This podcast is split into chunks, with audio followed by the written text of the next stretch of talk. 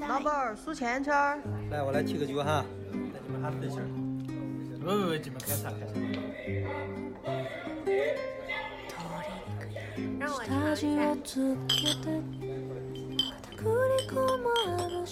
大家好，欢迎收听这一期的九言九语，我是主播叨叨，我是主播七七。这这一期。想现在刚说了我是主播谁谁，就已经觉得心情很愉快了，因为这一期我们又可以聊一聊近期的大理之行。是的，距离上一次大理之行应该已经过去了快一年的时间了吧？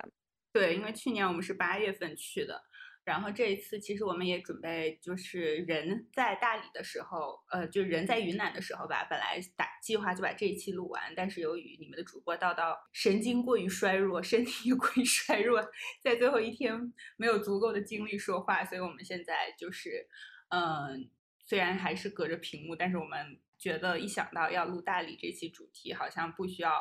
过多的准备，我们就可以聊武器。差不多，差不多。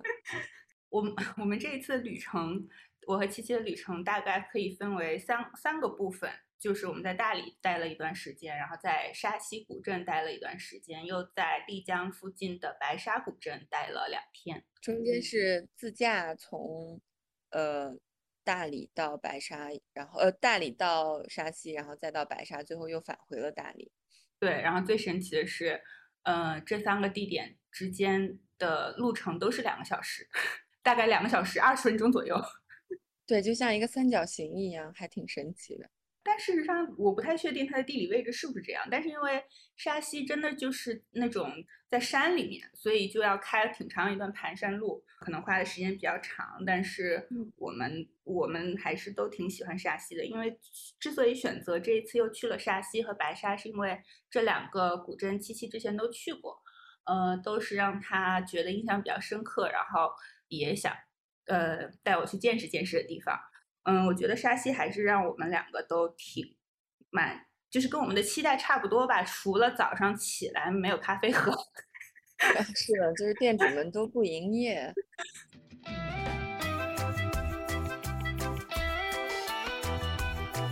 就是我们的行程大概就是这样。那我们就现在就从印象比较深刻的一些点说起吧。这次可能就不举行颁奖典礼了，毕竟。就是，当然，我们两个还是有新认识了一些有趣的人的。但是，嗯，考虑到我们去年在大理已经待了一阵子，所以我们对于有趣的人的标准也在提高。这一次，我们就从自己印象比较深刻的点说起，然后可能会给大家安利一些好吃的东西。嗯，好啊。我我有两个点要说，一个是在大理认识你就要 diss 你这件事情。这一点是我觉得去年我我我们两个没有意识到也没有发现的，对不对？对，去年只是偶尔觉得，就刚在一个地方认识一个人，你跟另外一些人提起的时候，他们就会有一种一种奇怪的表情，但当时我们也没有很在意。然后今年我们就认真的观察了一下这件事，就发现大理的这个圈子就跟相声界一样，就大家互相看不上。但是七七依旧还是很猛，就还是反正就认识了新的人，就会跟人家提说，哎，你认不认识那个谁谁谁？然后我就是有点，因为别人露出那种微妙的表情，就不知道怎么接茬。我觉得对于社恐来说稍微有点困难，但是我确实有很深刻的感受到了这一点。不过刚才我回想了一下，我觉得这也是大理独有的一种真诚吧。对，大家并不会礼貌性的去掩饰自己的不喜欢和不屑。对，就是你说出来。你能感受出来，对方就是很直接的下意识的反应，就说啊，他一般，或者是他们不行。对对对，因为我们在大理之前有认识一些做精酿的朋友，这里就不说名字了。然后这这次又认识了另外一些做精酿的朋友，然后就发现这一些做精酿的人之间都有一些小小的，因为像精酿啤酒，它其实也是没有一个。很严格的标准的一个商品嘛，对，所以大家可能主观的感受比较多。你觉得 A 酒好喝，B 酒不好喝，那么有可能就是大家对同一个东西就有很不同的见解，就能感觉到可能做，假如说啊做野菌的人就看不上做那种标准工业啤酒的人，嗯，对对对，我们就会有这种感觉。但其实，在我们看来，大家都是爱喝酒的人，应该都非常的有爱呀。为什么会这样？对，而且大家都是就是会亲自去酿酒这件事情，反正在我看来，就已经是就是把就相当于把我的梦想变成了现实。我觉得在我看来，就都是很厉害的人。我就是怀揣着这样的心情去认识大家，可能就是这个叫那个叫什么强中自有什么。高处不胜寒，强中自有强中手的这种感觉，就觉得大家也可能是一种做事理念上的差别吧。可能比如说有一些更加 hippy 的人，或者是更加想要追求创意的人，也有一些就是非常学院派的，对，就是规规矩矩的，一步一步很严谨的做事情的人。对，这是我们的一大感受。嗯，但。也并没有什么不好的吧，这是从另一个侧面也确实证明了我们在大理认识的人也在变多，嗯，就感觉在，哦哦，说到这个，我想起了我们的徒我们的徒步的领队，属于另外一个圈子的人，然后就我们刚才说，在比如说做精酿的这个圈子里，大家可能会互相 diss，但是其实跨跨圈 diss 也是有 也是有发生的。嗯，比如说，因为这次户外圈子，户外圈子 diss 吃素圈子，我 这还让我挺惊讶的。其实当时，对，就是我跟叨叨有报名一个大理当地比较成熟的做徒步的一个嗯行程，嗯，然后这个行程是从呃火山，就是火夫伙伴的那个火。火山出发，然后登顶到山顶，可以看到整个洱海。对，对。然后这个行程其实还行，就不是特别累。但是叨叨因为 运动经验比较少，所以就是累到半路就要骂脏话的那种程度。然后呢，我就觉得我我有义务要跟向导去聊聊天，所以我们就跟向导就开始聊，就说我们这几天在大理，呃，认识了很多吃素的人，就是感觉好像。你要在大理活得体面，你就必须得呃做瑜伽、冥想，嗯，然后还有那叫什么颂钵、吃素。对我就说，感觉对于我们这种嗯庸俗的城市人来说，这种生活方式冲击力太大了，就感觉像一个德州人忽然来到了 L A 的贵妇圈子一样。然后向导就表示了。就向导一开始他因为不知道我们的立场是什么嘛，所以向导一开始就就问我说：“所以你对于吃素的观点是什么？”就他没有直接抨击吃素这件事。哦，对对对，对对对。然后我就说：“我觉得我还是很爱吃肉的。”嗯。然后向导就松了一口气，他说：“知道你们不是吃素的人，我就可以开始吐槽吃素这件事儿了。”他说他在任何场合，只要听到一个人是 vegan，就是那种纯素食主义者，他就会觉得这个人很难惹，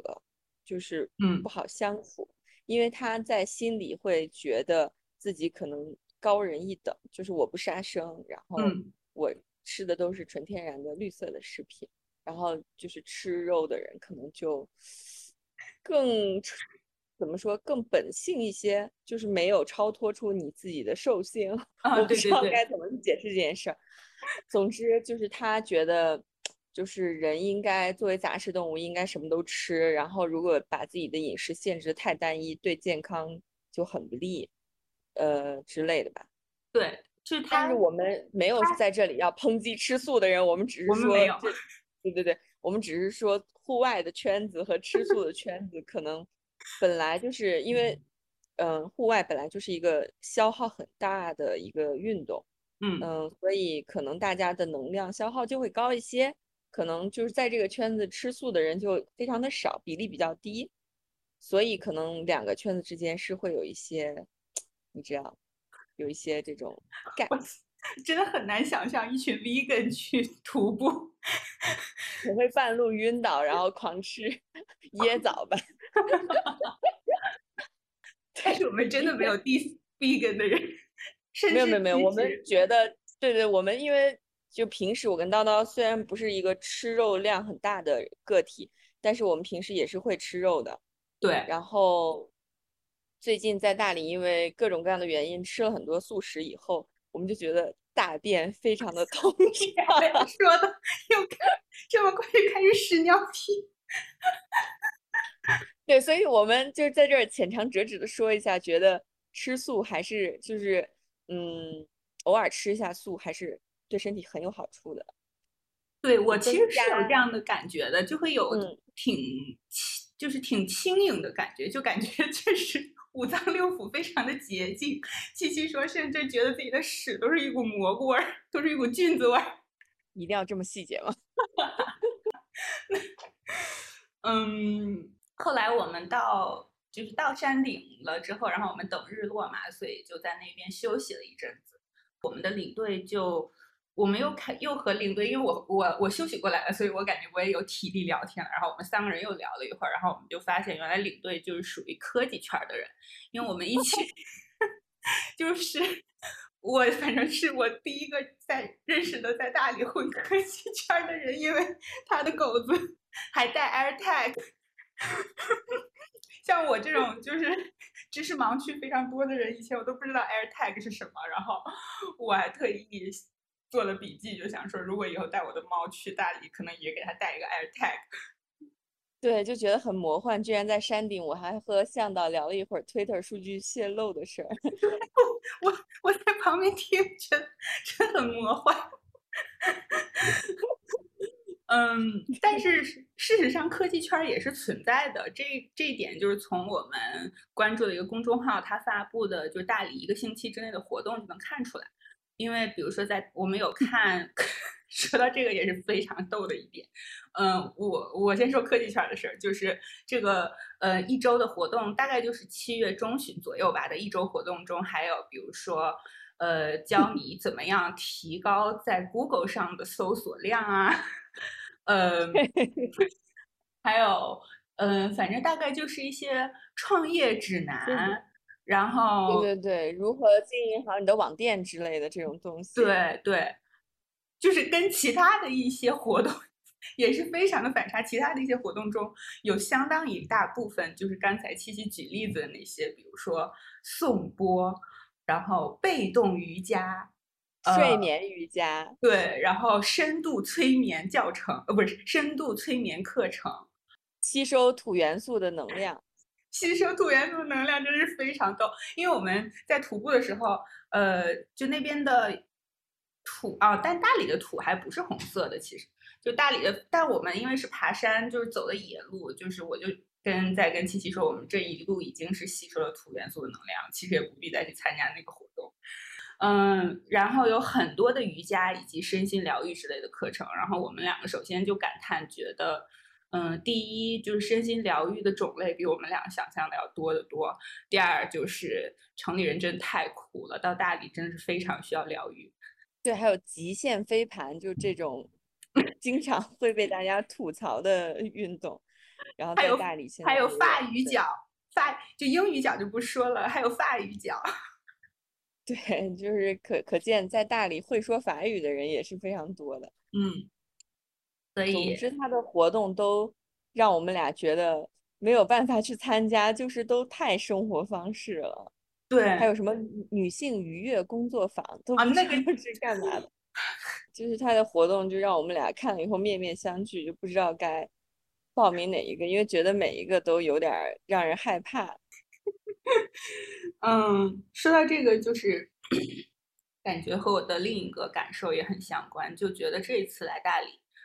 呃，一些原本认识的人就皈依了，然后一些新认识的人就是在很认真的学佛。就导致七七说，万一过两年我如果我如果打算，比如说去大理长居，会不会哪天我就出家了？还有人要给我介绍打坐的师傅等等这样的，我就觉得好像，嗯，进行这种佛法呃哲学方面的修行，也是在大理的一种生活方式不。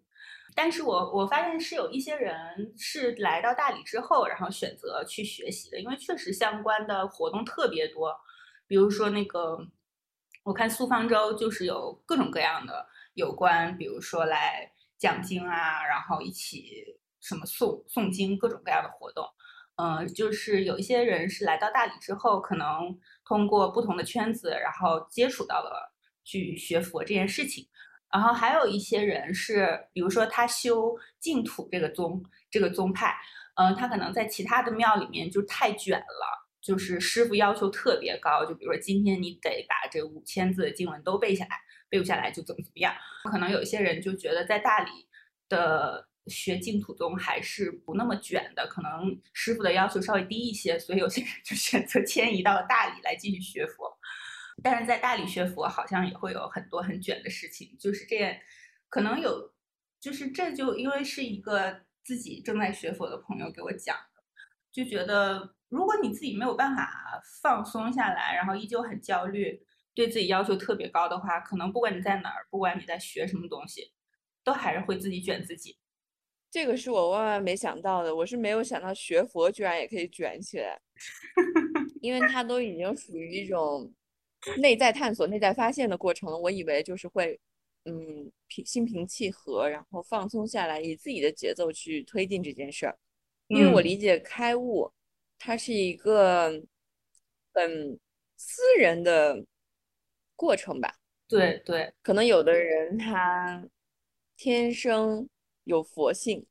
很快就会开悟；那有的人可能他没有佛性。然后他修炼的方式也不对，可能一辈子都没有办法开悟。我觉得这都是有可能，但是这个东西不是像你说我一百米要跑到，假如说一分钟以内，嗯嗯嗯，这个是你可以通过强行的努力锻炼去完成的。但我觉得像这种属于灵性的修行是没有办法。逼自己去完成，比如我今天要背五百字佛经，我明天要背一千字佛经，不是说我后天我就变成一个大师了。对，我也觉得特别荒谬。然后我觉得这也是城里人，还有就是我们现在这个时代的一些通病吧。就好像做事情，嗯，就目标性极强，然后有一个很清晰的任务，然后希望在一段时间内达成，列一个很很具体的 schedule。Timetable 什么之类的，就是很多人会有一些人，就是可能下意识的把这套思维模式来放到这种身心修行的事情上来。反正就是希望，不管你是不管是决定到大理来学佛，还是怎样的人，在这条路上都能探索出 自己的法门。说到这个，对大家，大家有没有发现大理？其实，在疫情当中一直都岿然不动，非常坚挺，几乎没有什么情况。对，我认识的所有学佛的人都坚信，这是因为大理上空有一层结界，因为它是，对，有它是观音的道场，就是说自古以来这边都是佛教圣地，所以，呃，因为旁边还有鸡足山嘛，就所以大家就觉得。大理上空是有一层病毒结界的，我但我希望有这个结界。我如果就是如果有，不管有没有，我都希望有。我想，我希我也希望这是真的。对，但是我们认识的这位向导就 觉得这个事儿非常的 ridiculous，因为他觉得反例就是说，你看印度还是释迦摩尼的诞生地呢，也没见他疫情就就好一点。这么想来，其实也挺有道理的。对呀，但我觉得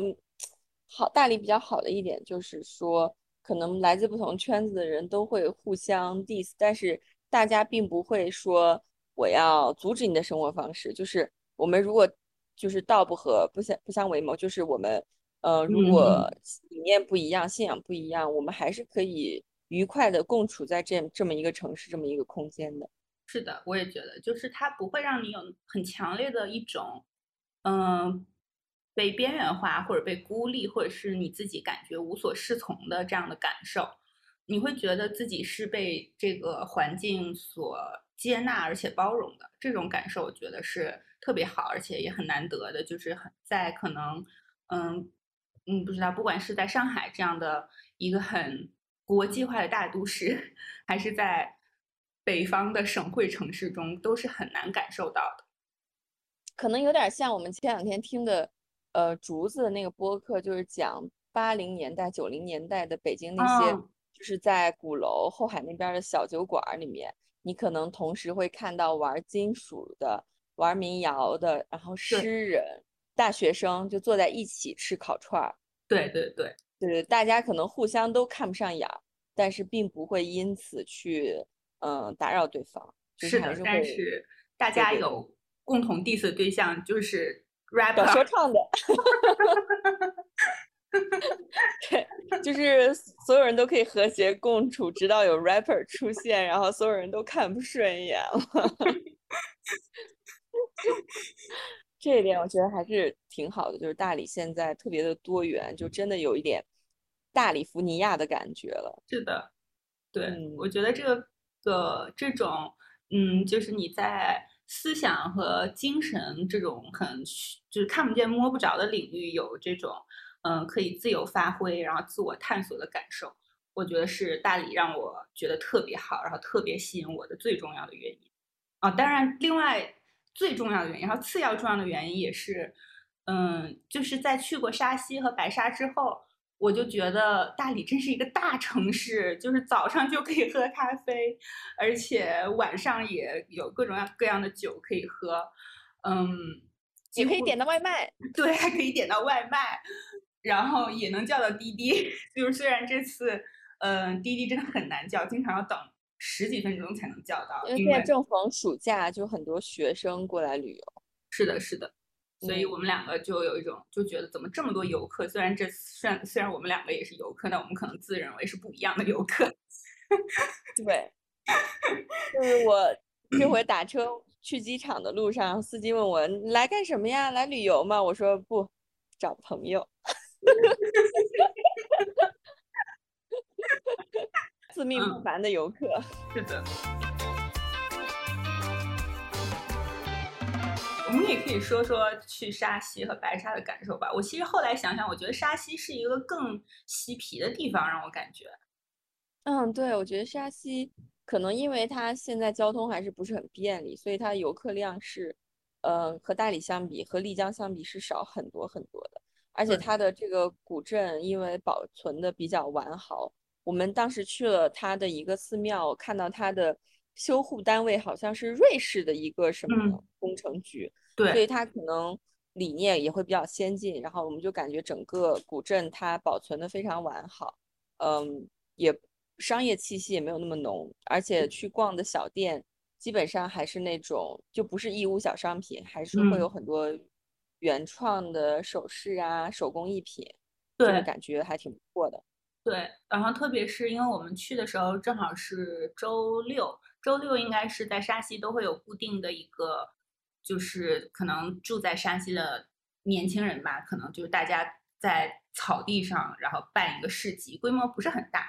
嗯，但这个市集就是也非常的五花八门。就我们两个第一感受就是五花八门，还有卖什么来着，老北京卷饼还是什么之类的。就是有对有卖那种草木染草木染的衣服，然后也有卖老北京烧饼，也有卖烤串儿，然后还有呃乐手在现场表演歌曲，然后那个乐手唱的歌我直接笑翻，他就唱什么好尴尬，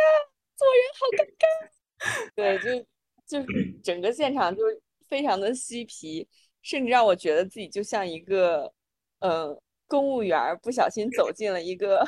卖太空蛋糕的商店一样，就是真的觉得自己特别的正经，就在这个场合里。嗯，对，因为我们能，你就是如果去的话，就能感受到在那里摆摊儿的人就特别的惬意和自在。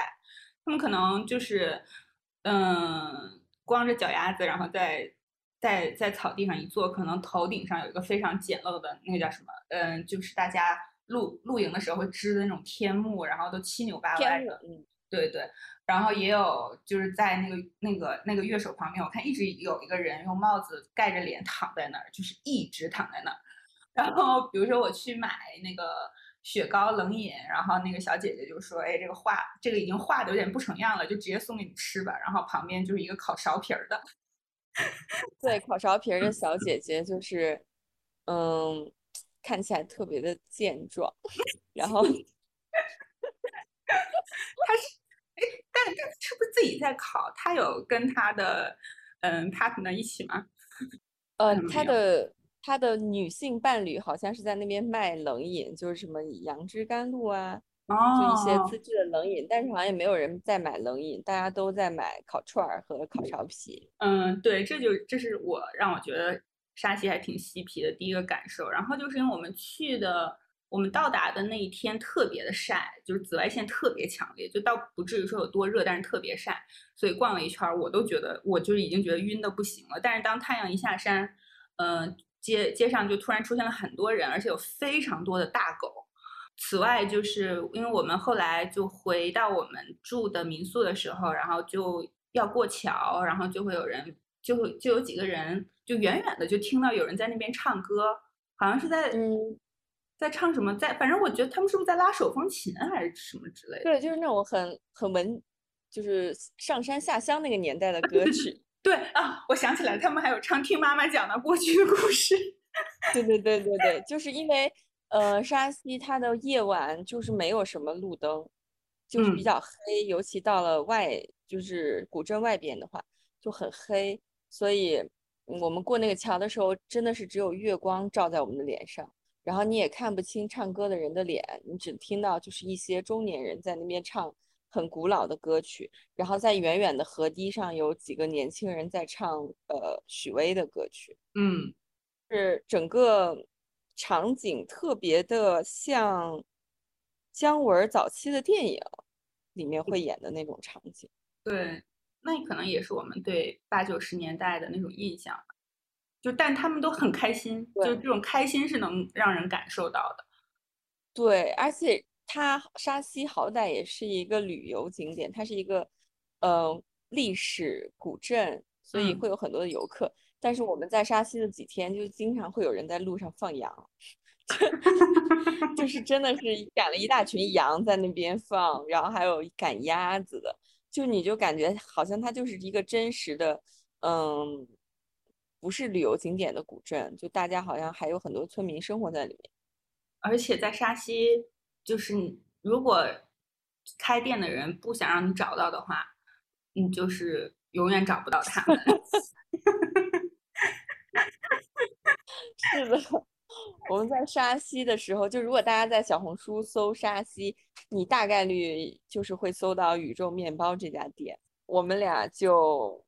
出于好奇。就很想去看一看，就是所谓的，嗯，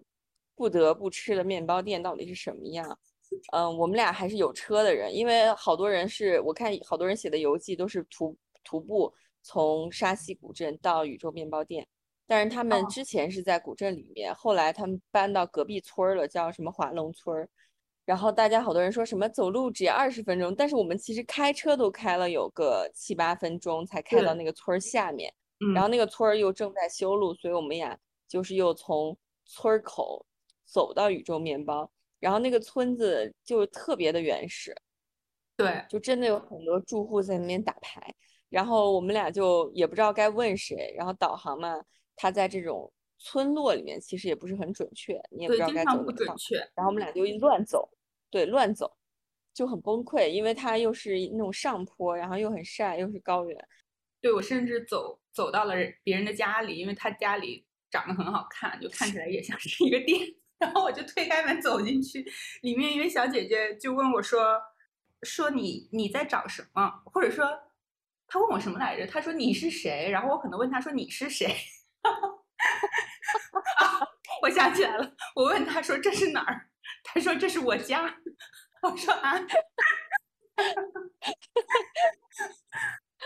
但是还好，就是小姐姐也是，就是经就经历过大场面的人。他说有很多人都是会误入他家找那个宇宙面包，然后他就给我们指了一个方向。嗯，然后在他的指点下，我们也看到了宇宙面包的牌子，并且有一个箭头。然后我们又走了一会儿，然后 七七就非常绝望的跟我说：“According to 大众点评，我现在站的这块水泥地就应该是宇宙面包。”我们觉得在沙溪经常会遇到这种站在一片空地上，然后导航告诉你你已经到达目的地的场景，就是你很绝望。按照，因为我们作为城市人，我们都觉得导航告诉你的就是应该是最准确的定位，你就应该你到达的时候，你就应该立马能看到这个店面。但是在沙溪古镇，因为它有很多这种上上下下像重庆一样地形的村子，然后经常就是你地图已经告诉你到了，但是你根本就看不到店在哪里，你就得四处张望。好在这个宇宙面包就是在我仰仰起头往天空看的时候，我看到了它，但是我真的不知道该怎么进去，因为它看起来就是一个无法到达的地方，它在一个。嗯，坡的顶顶端，然后我们在那个坡的下面，我就不知道该怎么上去。然后好在就是好像有一个路人指给你了，是吧？是说他对路人告诉我们应该那样走，然后我们就又又走，就顺着路牌。他那个路牌啊，我真的觉得摆的很没有必要。他那个路牌就已经在店门口了，对，就你不是应该在路中间，就是过程中摆一些指指引的路牌吗？你在店门口摆一个，大家都看到你的店了，你还需要路牌干什么？就完全没有，就是真的应该在，比如说在一个需要转一个大弯之前摆一个路牌，但但其实完全没有。就是我非常坚信，如果没有七七的话，我一定就是半路就放弃了，因为我第一我又很不擅长找路，我又怕晒，可能我也不敢给店主打电话。然后我们一路，我们两个一路就在吐槽，就是说店主是有多社恐。就是要把店开在这么难找到找到的地方，所以推门进去的时候，我就问店主说：“你是不是社恐？就是你们家 地面包店为什么这么难找？”然后店主就很很淡定的跟我说：“啊，就是希望只有聪明的人才会来我们店里。”真的，我们到店里的时候都感觉已经快晒脱水了，然后咖啡机暂时不好用。对，我想说赶紧来杯冰美式什么的，结果咖啡机还坏了。就好在后来我们坐在点好面包以后坐下来吃的时候，那个小姐姐把咖啡机修好了，然后送给我一杯 dirty。我觉得这个还是挺宽慰的。但除此以外，就是 我觉得找店的过程真的太辛苦了。我就觉得你如果真的这么不想开店，就不要开了呀，或者你开网店也可以呀。你非要开一家这么难找的店面，就把游客都能找疯掉啊！然后我在店里买了一个就环保袋，环保袋，嗯，就正面是他们的一些 logo 啊，面包，然后背面就是非常清晰的写着，只是一家普通的面包店，不要抱太大期望。对，可能大家把它传的已经太玄乎了，所以可能每个人都抱了一个很高的期望，但实际上他们面包的出品就是属于正常。就是对，真的是呃，对对对，就正常用料，感觉是是比较扎实的。但是你说特别好吃，倒倒也是没有，就是一个如他所说正常的面包店，普通面包店。但是可能因为它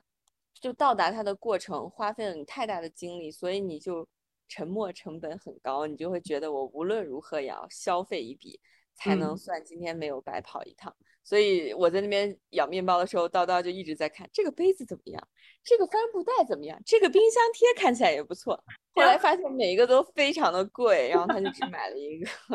帆布袋。对我，我真的就是觉得，如果有上海去的朋友，就是上海那么多好吃的面包店，就是各种法式的面包店，专门做 bagel 的，专门做恰巴塔的，专门做吐司的，真的够你吃了。嗯，你如果只是觉得想去出来太玩太久了，想吃一口好吃的面包的话，可能不是很有必要。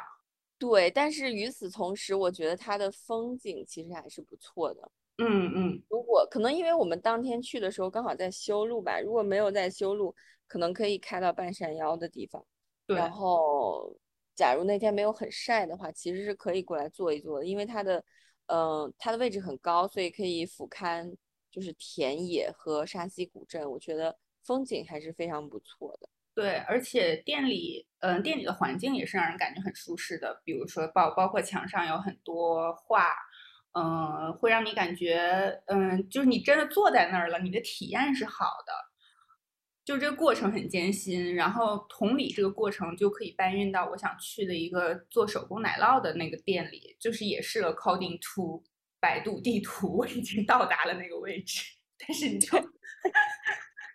对，当时我就跟叨叨说，我面前的这堵墙就应该是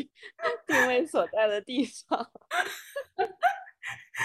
然后墙上还写着就是非常古早的标语，然后我们俩因为已经找宇宙面包找的就是对自己的找对对自己的地图也失去了信心，所以我们就直接给店主打电话，然后呃就是给老板打电话，然后老板说我正在隔壁村吃饭，你们等一下，我现在就回来。后来他到了之后，他带我们去他家里，嗯。然后我们两个意识到，就是说问他一下是对的，不然我们永远都不可能找到，因为他连招牌都没有。就好歹宇宙面包，你抬头还能看到一个招牌，就是他这个奶酪作坊是连招牌也没有，因为他后来跟我们两个讲说也没有，就是说公开的对外营业，基本都是朋友或者认识的人来买来订。因为它产量也很有限，就我们有看它的冷库里面，其实可能比如说像我们喜欢的那个山羊奶酪，它可能就做了，比如说十饼、二十饼。对对，卖完就没有了，所以它对外宣传意义也不大，因为它供不上货嘛。嗯，对。我们进去的时候就他们他们家院子还蛮大的，但我们进去了之后就感觉没有碰到一个巅峰时期的老板，因为 感觉他跟我们说就是已经已经累了，就是已经麻了麻了，现在什么都不想干了。对，因为老板就是之就是据据他所说，之前自己还专门，因为老板是个讲究人，就他之前好像八年前在。加拿大留学的时候就特别喜欢吃奶酪，毕业以后他就开始，呃，游历欧洲学做奶酪，然后后来又找了一个美国的老师，反正就是花了很多时间和精力在学习制作奶酪这个这件事情上。对，然后我们去了他那个院子里，他有一个，嗯，应该算试吃台吧，就是一个木桌子、木凳子，然后上面还撂了几本就做奶酪的英文书。嗯，对。然后还就随便撂了几个奶酪在那边，然后我们很担心，因为它是露天的环境，天气气温也不算低。然后老板就说：“哦，没事儿，这个就就本来它就这样。”然后还就切了几片那个叫什么螨虫奶酪。他说的时候，我真的满脑子都是那个什么螨婷，什么什么驱除脸上的螨虫什么之类的。对，他说这个奶酪就是上面会爬满了螨虫。然后它就会有一种很独特的风味。然后他切了两片给我们，我刚开始吃的时候，其实内心是有点忐忑的。真的吗？然后，对对对，然后在他说，呃，其实还有那种苍蝇卵奶酪的时候，我就觉得好像还是螨虫好一点。但它的味道确实还挺特别的，有一种坚果味。是的，是的。好吃是好吃的，而且他后来的那个做的蓝纹的山羊奶酪也非常的好。对，哦对，而且我们还去看了他养的羊，对，还有他的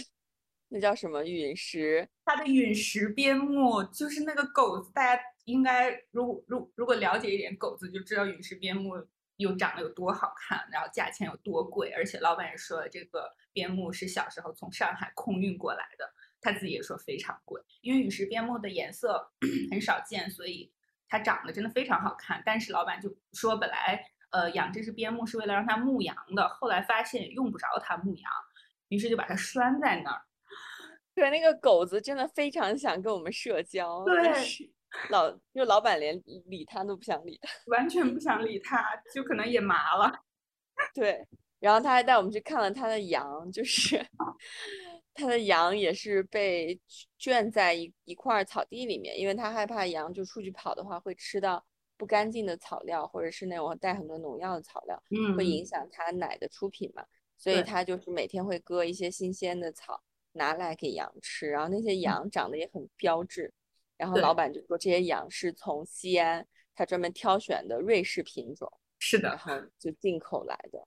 就感觉真的，他花了很多钱在制作奶酪这件事儿上，就真的是个讲究人。然后，但确实，因为我买了，嗯，一整块的，呃，他的蓝纹山羊奶酪，确实是非常好吃的。就我虽然是喜欢山羊奶酪，但是我不是很能接受太重口味的蓝纹，嗯。但它那个山羊奶酪真的是充满了坚果香气，我就想说，这个西安来的羊每天吃草料自助还是没白费的。对，就它的出品是还蛮优秀的，但它的产量实在太低了。所以如果有机会去沙溪，并且喜欢吃奶酪的人，还是可以去他那边看一下。然后老板，老板 是说你不，你必须得买，不买你就他就不接待。嗯，对。但但但也是可以接受的。如果有有现成的，可能有有一些可以卖的奶酪的话，你可以买一小块儿。嗯，对对对，嗯，我们买了两块那种小的黑胡椒的牛奶做的吧，奶酪，然后就是很，就像小零食一样，你可以随手吃，因为它呃也不是很咸，然后也软软的。我们也会把这个剖出来吧，但大但建议大家去之前一定要联系一下老板，问问他就是最近有什么新鲜，有什么库存可以卖吧，什么之类的。呃，就反正你自己肯定找不着，所以 对对对，肯定得通过老板才能找到他们店。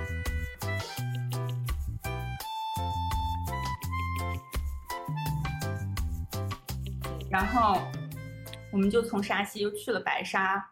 就是因为反正我对丽江没有什么好印象，我就觉得都是就是会被我 diss 的那些游客 去会会去丽江玩，然后嗯，就是白沙好热闹，就导就导致七七去到每一个店里都要跟老板说，今年白沙怎么这么多人？我以前来的时候只有一条街，晚上十点钟以后连饭都没得吃，晚上六点以后就没饭吃了，还六点以后六点以后就没饭吃，就导致七七震惊到。就是去跟老板，如果会聊天的话，他就都会问人家这句话。因为确实在我看来，白沙一点儿都不小，也不安，也没有说很安静。是这样的，我第一次去白沙的时候是二零一八年，然后那个时候白沙，因为我当时是出差在丽江，就是周末的时候去了一下白沙，然后白沙那个时候就是一个。嗯，很小很安静的古镇，而且当时我们在那边住了一晚上，就住的是同一家我们这次去住的那家客栈，嗯，然后就觉得真的是天黑以后六点以后就没饭吃了，所以我们最后还拜托民宿的老板做了一些饭给我们吃，嗯，就印象很深这件事儿，而且他当时就只有一小条街道是可以逛的，然后可能也就只有十家店左右吧，然后当时。当时那些店主就，嗯，都还挺有意思，我还加了他们的微信。但是这次去的时候，他们也都离开了，嗯，就换了一大批人，就是而且它整个那个街道也拓宽了，可能有两三倍长。就之前可能假如说只有一百米，然后这次可能就有三三百米，然后开了很多很多新的店铺，然后甚至也开了好几家酒吧，就其实比沙溪可能还更热闹。一些对对对，但我感觉它有一大部分店铺就还是在卖义乌小商品吧。对，卖扎染和义乌小商品的店铺是大多数。但是我们在那边也遇到了，就是呃，首先我有一位就认识多年的老板，就是我们住那个客栈，嗯，旁边有一家卖有一家杂货铺，然后是一个台湾老板开的。我第一次去的时候，那个老板就在那边，然后当时我还是一个未婚的状态。然后后来我又去了两次白沙，他都在那边，所以我每次去都会跟他聊一下天，就是会说，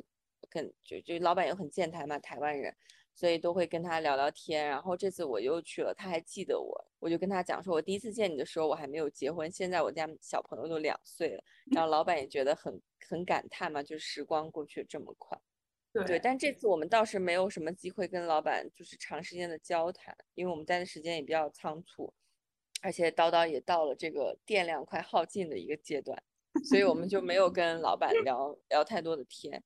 嗯，就是我觉得如果大家去沙溪的话，是可以跟这个老板社交一下的，因为我觉得他店里的东西都还不错，因为很多都是他的好朋友去做的。就比如说他店里的手工皂，就是我之前有经常买，呃，我觉得还挺不错的。嗯，除此以外，还有另外一家店叫一二三十。嗯嗯嗯，是因为之前我们在大理认识的一位朋友给了我们俩分别一块玉石吧。对，在新疆的对对对来的玉石。对，我就想把它做成一个坠子。然后在白沙的时候认识的其他店主就推荐说，你可以去这个一二三十，然后让他帮你编一个呃链子，把这个石头串起来。我们就去了这家叫一二三十的店铺，然后就觉得这他们真的好厉害，他们可以把轮胎做成一个捕梦网，嗯，然后可以编出各种各样的东西，就是真的手巧到一种程度，我都想当场留下来拜师了，因为我觉得他们好厉害呀，就会编各种各样很漂亮的耳饰，他们都是拿就是比如说一块不规则的石头啊。然后把它进行一些编织，就是纯粹编织的手法，然后把它做成一个首饰，我觉得就特别厉害，也没有打孔，就根嗯据石头的形状进行一些的编织。然后这家店的老板说，他零三年就在白沙了，所以可见他们应该更加见证了白沙的变迁吧，因为零三年肯定它是一个更原始的状态。对对，对对，我印象很深，就是上一次吧，上上一次我去白沙的时候，嗯、从那边开车出古镇的时候，还遇到了两场，嗯，应该是纳西族的葬礼，哦，就说明当时其实是很多纳西族还是住在那个古镇的，嗯，因为当嗯时那个葬礼就是两队人都在那个路上堵着，我们的车也没有办法进行，所以我还就我们那个车还跟着那个葬礼的队伍走了很长一段，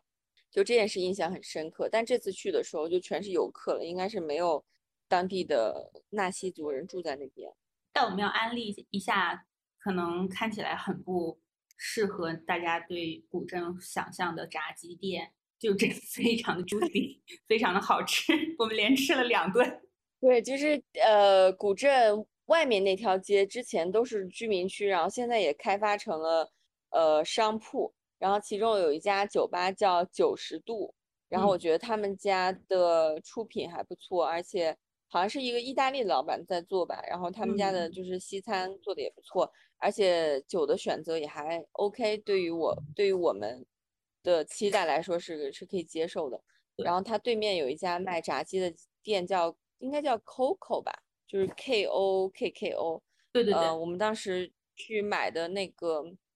应该它应该是做的是台式的那种炸鸡，嗯，然后，就非常的滑嫩，就很好吃，而且还会提供提供四种蘸料：大蒜、芥末、辣椒和胡椒吗？就是椒盐还是什么的，反正就觉得每一种蘸料都很好吃。对，而且炸鸡很大一块儿，对，它就是论块儿卖的。然后我们第一天还吃了鸡翅，嗯，反正像七七就是平时会在家里，如果想吃炸炸鸡就会被 diss 嘛。然后，但是我还是隔一阵子会吃一下炸鸡的，但是我依旧觉得那个非常好吃。所以大家，因为像我们两个就想说买点酒，然后回民宿去，嗯，吃个下酒菜，然后喝点酒，聊聊天什么的，嗯，感觉是非常适合的。对，这是让我印象好深刻的的点。其他的我还买了大馒头，大馒头就是非常火 的店。大馒头就是就是你也也是在小红书上一搜白沙，就大家肯定都会告诉你这家大馒头。嗯，但是对于我这样一个常年不会吃米，就一直在吃面食的人来说，它那个大馒头真的是非常好吃的。它那个招牌就是玫瑰花大馒头是六块钱一个，但是它长得也很大。嗯，可应该不是那种大家就是北方人喜欢吃的，会分层，就一撕，你可以一层一层撕的那种馒头。我觉得它还是偏南方的，至少就是我熟悉的上海，对对对，我上海上海的这种馒头的口味的，就很暄软，嗯，然后而且它是甜口的嘛。但我还买了一个青椒茄子的包子，也特别好吃。就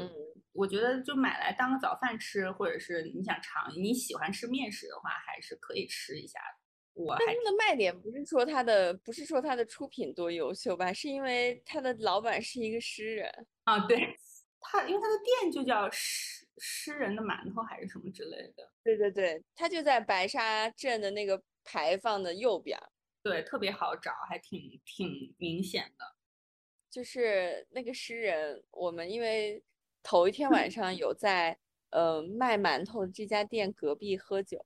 然后那个酒吧的老板就有跟我们讲说，这个诗人他有时候会喝多了以后就躺在水躺在沟里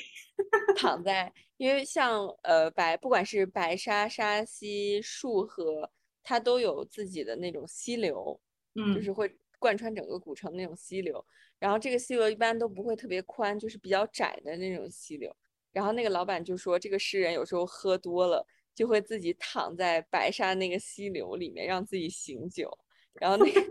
那个溪流的宽度刚好跟他的身体的宽度一样，所以他可以刚刚好躺在里面，而且那个河水的高度刚好没过他的鼻子，就可以让他就是整个人清醒好大一截。然后我们俩就觉得这也太危险了吧！你喝多了酒以后在那边水里躺着，不会呛水溺水吗？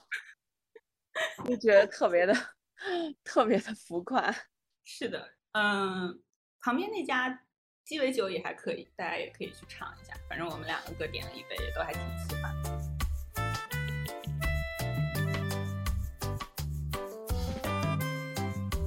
反正这次旅程，我觉得，呃，就上一次我们来呃云南玩，我是感觉遇到了特别多有趣的人，然后这次来，我就觉得吃到了特别多好吃的东西，嗯，然后好喝的酒也喝到了一些吧。但是可能像刚刚刚刚叨叨讲的，就是我们遇到的有趣人，可能因为我们的门槛提高了，所以比较少一些。但是有很多好吃的还是值得推荐的。对，嗯，首先我们喝到了就偶像戴老板的酒。但我们还是最终没有见到戴老板。对这件事就让我们特别的伤心，因为我们来，呃，那是我们来大理的第二天吧，对吧？对，就是我们去见了我们的老朋友房产中介 侯先生，嗯，然后他那天晚上他的老婆，然后还有就是我们四个人一起相约去吃了一个。呃，素食的火锅就是菌子火锅，然后吃完以后，我们就觉得特别好吃，我们就想说有第二趴吧，去喝一个，呃，很多公众号上都推荐的鸡尾。酒吧，叫山林草木，然后果然它的出品就很优秀，就是我觉得我喝的第一杯就是那个 Amaretto Sour 就特别的专业。对我，我反正我觉得他们就是整个店里面就充斥着好看的人和时髦的人，而且他的呃出品也都非常的不错，所以我还是很推荐这家酒吧的，叫山林草木。哦，对，它冰淇淋也是好吃的，而且那个店确实能让你感觉到一种就很 chill 的氛围吧，就是会有很多人可能因为座位有限，然后就站在那边喝，然后大家在聊不同的语言。对，然后那个调酒师那个女生就是穿了一个很短的上衣和，就反正穿了一个露腰的衣服吧，然后就可以看到在昏暗的灯光里可以看到她的腰窝，够了，够的，就特别开心。Anyway，我们想强调的是，就这一趴结束了之后，我们又就是随便在乱逛，因为我们也不知道下一下一。呃，下一家要去哪？所以就是，呃，随便定位了一家酒吧，然后就顺着导航在走。但其实我们的路线也不一定正确，结果就看到了一家很热闹的店，就是它是大的玻璃窗子，然后看起来就就很，而且我一眼就从玻璃里看到了橱柜上放的小普酿造的酒，就是我们俩特别喜欢的一款节目，一个节目叫呃杯弓蛇影他们出品的。葡萄酒，呃，应该是橙酒吧，我想不起来。橙酒，对，总归我一眼就看到了小普酿造，然后我就跟叨叨说，哎，这家有小普酿造，哎，我们要不就在这家？然后我们就在门口开始张望，结果店里面的人就开始说，快来呀，我们这里有喝自然酒啊，什么什么的。然后我喝，我们喝，就立马就冲进了店里，因为一听到自然酒三个字，我们就觉得这个我们的那个小闹铃被敲了一下。进去以后。跟老板一聊天，就老板是一个非常大块头的男生，嗯，后来我们才知道，原来他就是韩旭。如果大家是杯弓蛇影的粉丝，就是杯弓蛇影前前阵子有出过，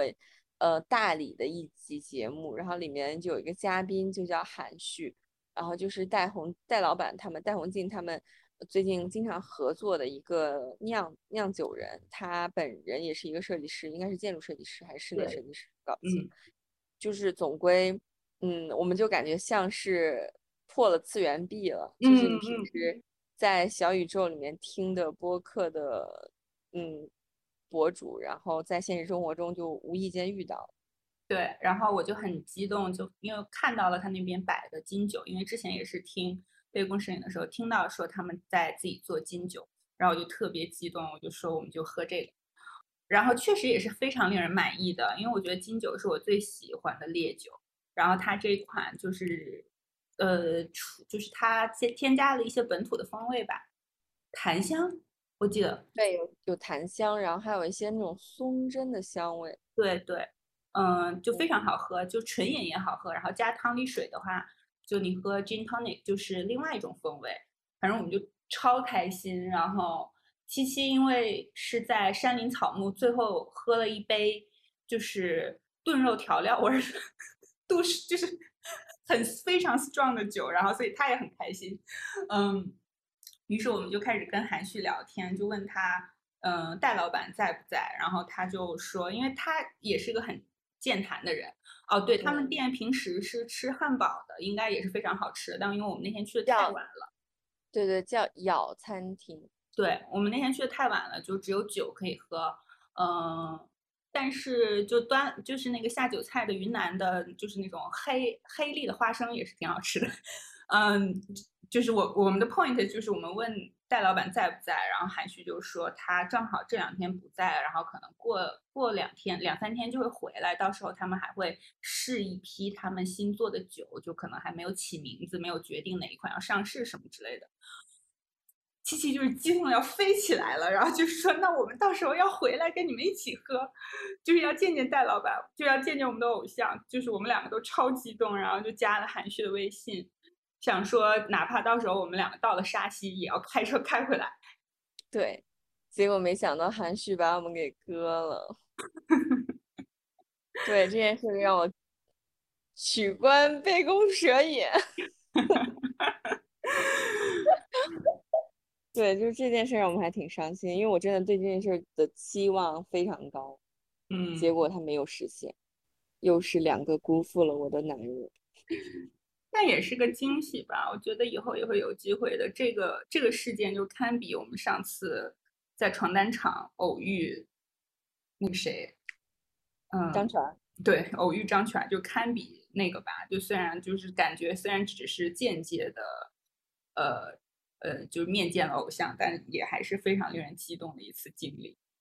对，除此以外的话，我觉得还有让我印象，就在我心目中这次觉得印象第一名的好吃的店，就是那那个，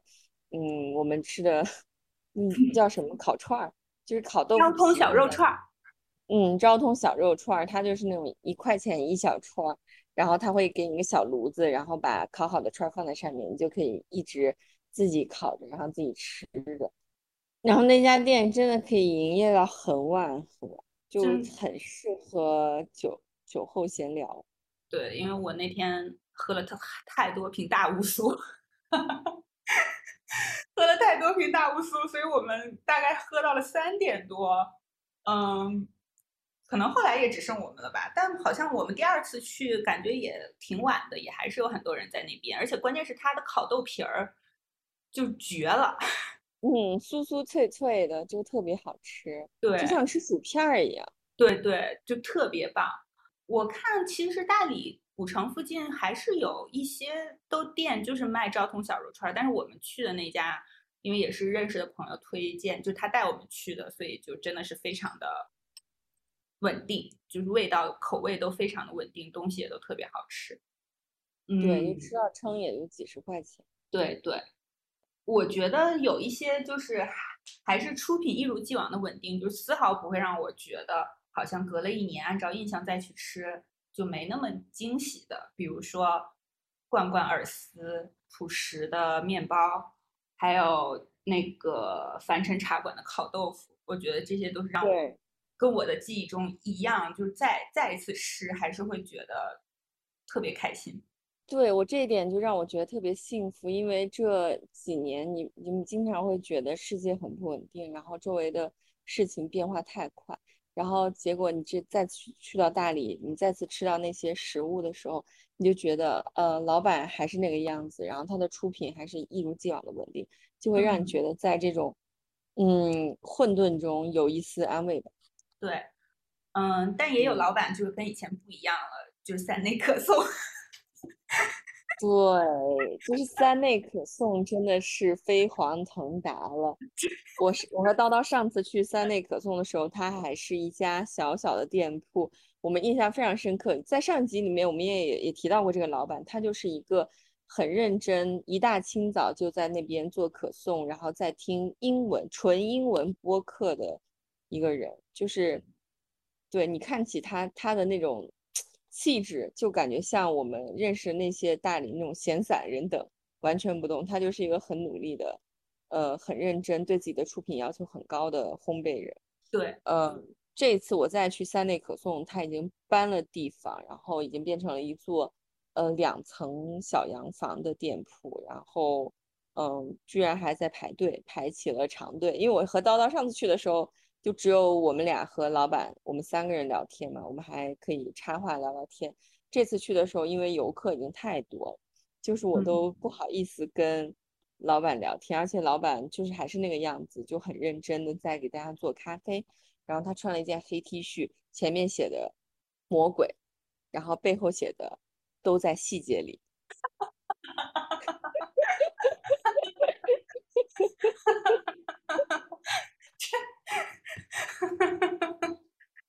对，这次去的时候，他们店可能已经有六七个店员了。然后，呃，你可以从玻璃窗里看到很多大型的进口的和面的机器呀、压面的机器，就是你已经可以看出它已经不是全部在通过手工去做这些可颂，但是它的出品还是一如既往的稳定。就是它出了很多新品嘛，嗯，但是每每一个，因为我买了可能有六个吧。就每一个都很好吃，所以你这次去的时候啊，因为我嗯，因为我们两个离开的时间不一样，所以我我其实本来也是计划去三内克松，然后后来发现，因为七七又告诉我要排长队，我就有点打了退堂鼓，所以我就想说以后还有机会，所以我就没有去吃。但我记得上次是经常你想吃的那个口味是不能马上吃到的，因为就老板自己一个人，他要一波一波的烤。所以你这次去的话，是直接有很多种类可以挑选，是吗？嗯，是的，是的，就是觉得大满足，因为价格也不贵，而且出品就它那个可颂好巨大，就是连我这种大食量的人都觉得它那个可颂很大，就每一个都很好吃。我觉得它杏仁可颂真的好好吃呀，嗯，就用料很足，嗯，看起来也就看起来也很满足，吃起来也很满足，价格也不会贵，所以我觉得。大家去，我现在已经把三内可颂看作大理特产了。我这回带回家的伴手礼就是三内可颂的什么杏仁呃可颂，还有丹麦卷，还有呃那个叫什么，嗯，反正就是各种甜品吧，我觉得都很好吃，然后家里人也觉得不错。嗯，所以如果第一次去的话，虽然它会给大家一个印象就是一个网红店。但它是，它只是一个质量很高，然后现在扩张了店面，并且买的人很多的店。对，就是凭实力成为网红店，而不是靠宣传和资本。还有就是我们，因为后来我自己又逛了一下嘛，所以我我我可以给大家提一下，就是因为在大理的，就是那个柴米多的厨房就可以吃饭的那个柴米多，不是他们农场旁边有一家。呃，冰粉凉虾冰糕的店，就好多人在那边买。我经常要我去买的时候，因为我去了两次，因为我我那天白天就一直在那附近晃，嗯，就有很多当地人去买，可能一次打包七盒，然后老板就一边跟他们聊天，然后一边帮他们打那个冰粉凉凉虾，嗯，就应该是可以，你可以点冰粉凉虾或者是凉糕、冰糕，叫什么来着？反正它就很简单，就也是嗯，会加点红糖水，然后。有玫瑰花的味道等等什么之类的，但就觉得在盛夏的大理的紫外线下吃一碗就是特别的爽。还有从这个冰粉凉虾凉糕的这个小店面的巷子穿进去，还有一家书店，嗯，我在那边坐了一下午。店面的一楼会有一些杂志，会有一些艺术类、生活方式类的杂志，然后二楼就是会有很多诗集，还有。就是基本上就是以诗集为主，有一些云南当地的诗人的诗集，以及还有像什么，呃，辛波斯卡这种啊，就比较有名的国际诗人，就其他国家的诗集，然后坐着也是很舒服的。还有，我觉得我在那个柴米多对面有一家卖，他有卖衣服，但我后来在那边喝了一杯紫苏气泡水，我觉得也特别特别。赞，因为老板娘说那个紫苏糖浆是他自己熬的，他说可能口味有点重，然后我就打断他说没有关系，我超级爱紫苏，所以嗯，可能是季节限定的吧，我觉得可能也是夏天会有紫苏气泡水，但我觉得非常好喝。嗯，那我也要再推荐推荐一家店，就是在沙溪的渡鸦咖啡，渡是过渡的渡，然后鸭子是乌乌鸦的鸦，呃，渡鸦咖啡，他们好像在沙溪也开了有八年，嗯，八年的样子了吧。他们的出品就非常精，嗯，我当时点了一个冰博客脏咖，就是 dirty 冰博客 dirty，然后觉得非常惊艳，就是它有一种清甜的口感，然后跟它那个豆子浓醇的香气达到了一种完美的平衡。对对对，觉得特别特别好喝。对，我觉得一定要推荐他们的那个冰博客的 dirty，因为后来我在其他家喝冰博客的 dirty 就完全不是那个水平的。对，就是那家店面小小的，然后门口可以晒太阳，我觉得那家店真的非常值得嗯推荐。我我还要给大家最后安利一下我的纹身师，叫麦子姑娘，大家都可以搜到她，就是一个很一个好姑娘。反正 在那遥远的地方 有个好姑娘。嗯，因为我这次时间也很紧张，然后他也有好呃就很认真的帮我安排好时间，并且呃手稿也特别让我满意，就无论是水墨风的那个纹身，还是写实的猫咪，我都特别喜欢。我在那边纹了可能七八个小时，中间还去蹭了一顿很好吃的家常便饭。嗯，所以大家如果喜欢他的风格，可以去小红书上搜一下。如果喜欢他的风格的话，我觉得他真的是非常靠谱的纹身师。对，我觉得他的水准在一线城市也不输其他纹身师，就没想到居然可以在大理这种十八线城市遇到这么好、这么专业的纹身师。对对，真的是非常棒。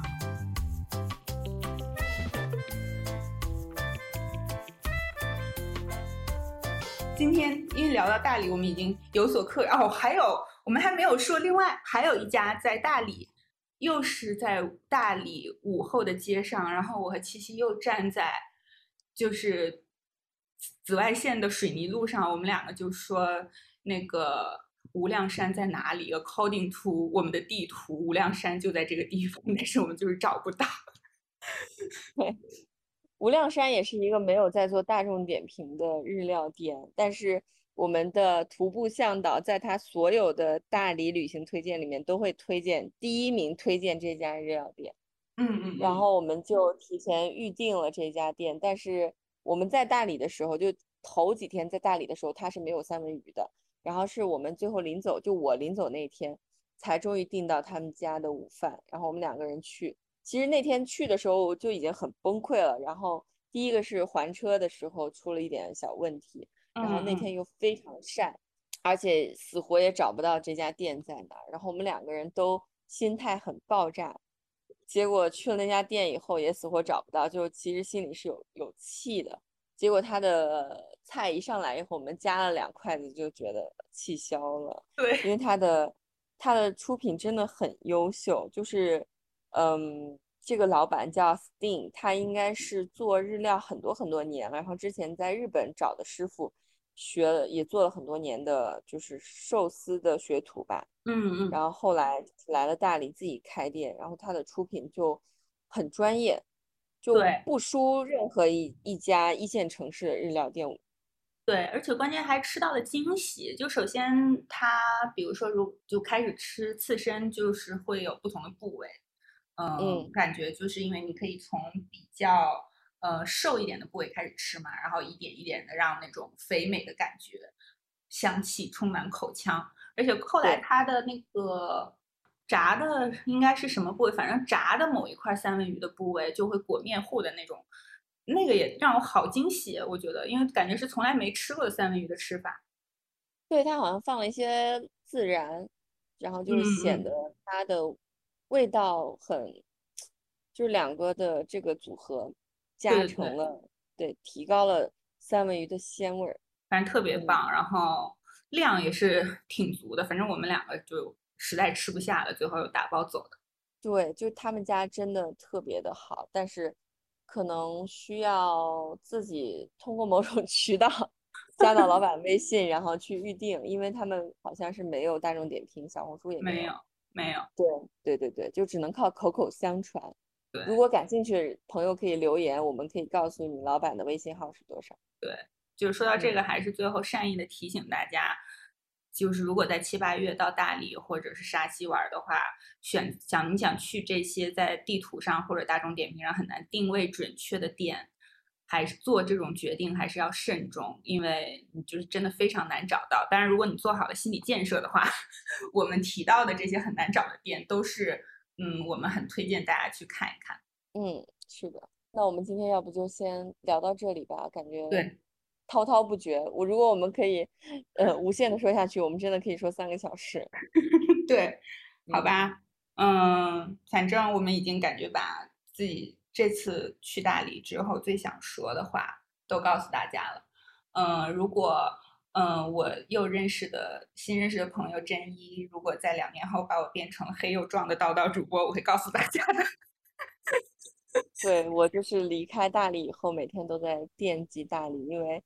嗯，西安最近几天在下雨，所以天空就是灰蒙蒙的。嗯，跟大理那种像宫崎骏动画里的蓝天白云相差太大，我就觉得自己每天就是都在怀念大理的时光。嗯，好吧，那这期节目就到这儿吧。希望大家好好做笔记，然后有机会去吃我们安利的好吃的。嗯，好，那谢谢大家。你有喝酒吗？今天？哦，对，我忘了说，今天喝了就之前剩下的那个甲州干白葡萄酒，就是之前节目提到的日本做的一个还不错的干白葡萄酒。然后在呃橙色软件，如果搜“企鹅吃喝指南”，你在里面搜“日本白葡萄酒”，应该就可以搜到这一款酒。嗯，它价格也不算贵，但它的嗯口口感还挺不错的。你这不是放了好几天了？嗯，没关系，我们就是我是食物警察，就是不能浪费，真的是两次喝酒。然后我我反正因为因为纹身了就没有喝酒，所以嗯，那大家就再去试试七七说的这个酒吧。那我们就下期再见啦，拜拜。不管你走向哪个地方哟，想着我。还是不愿再想我，这一切全都随心所欲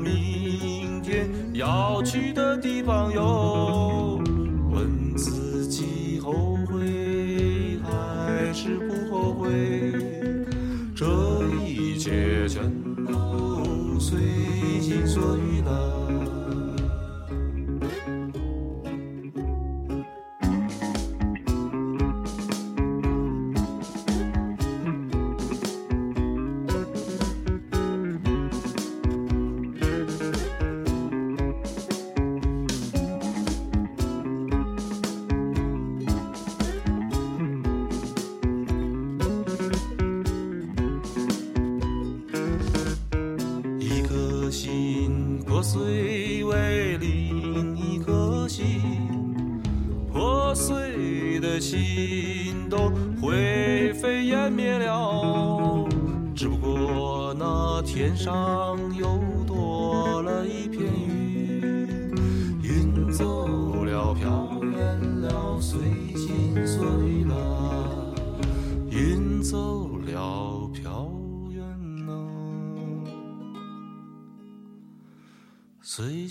所欲。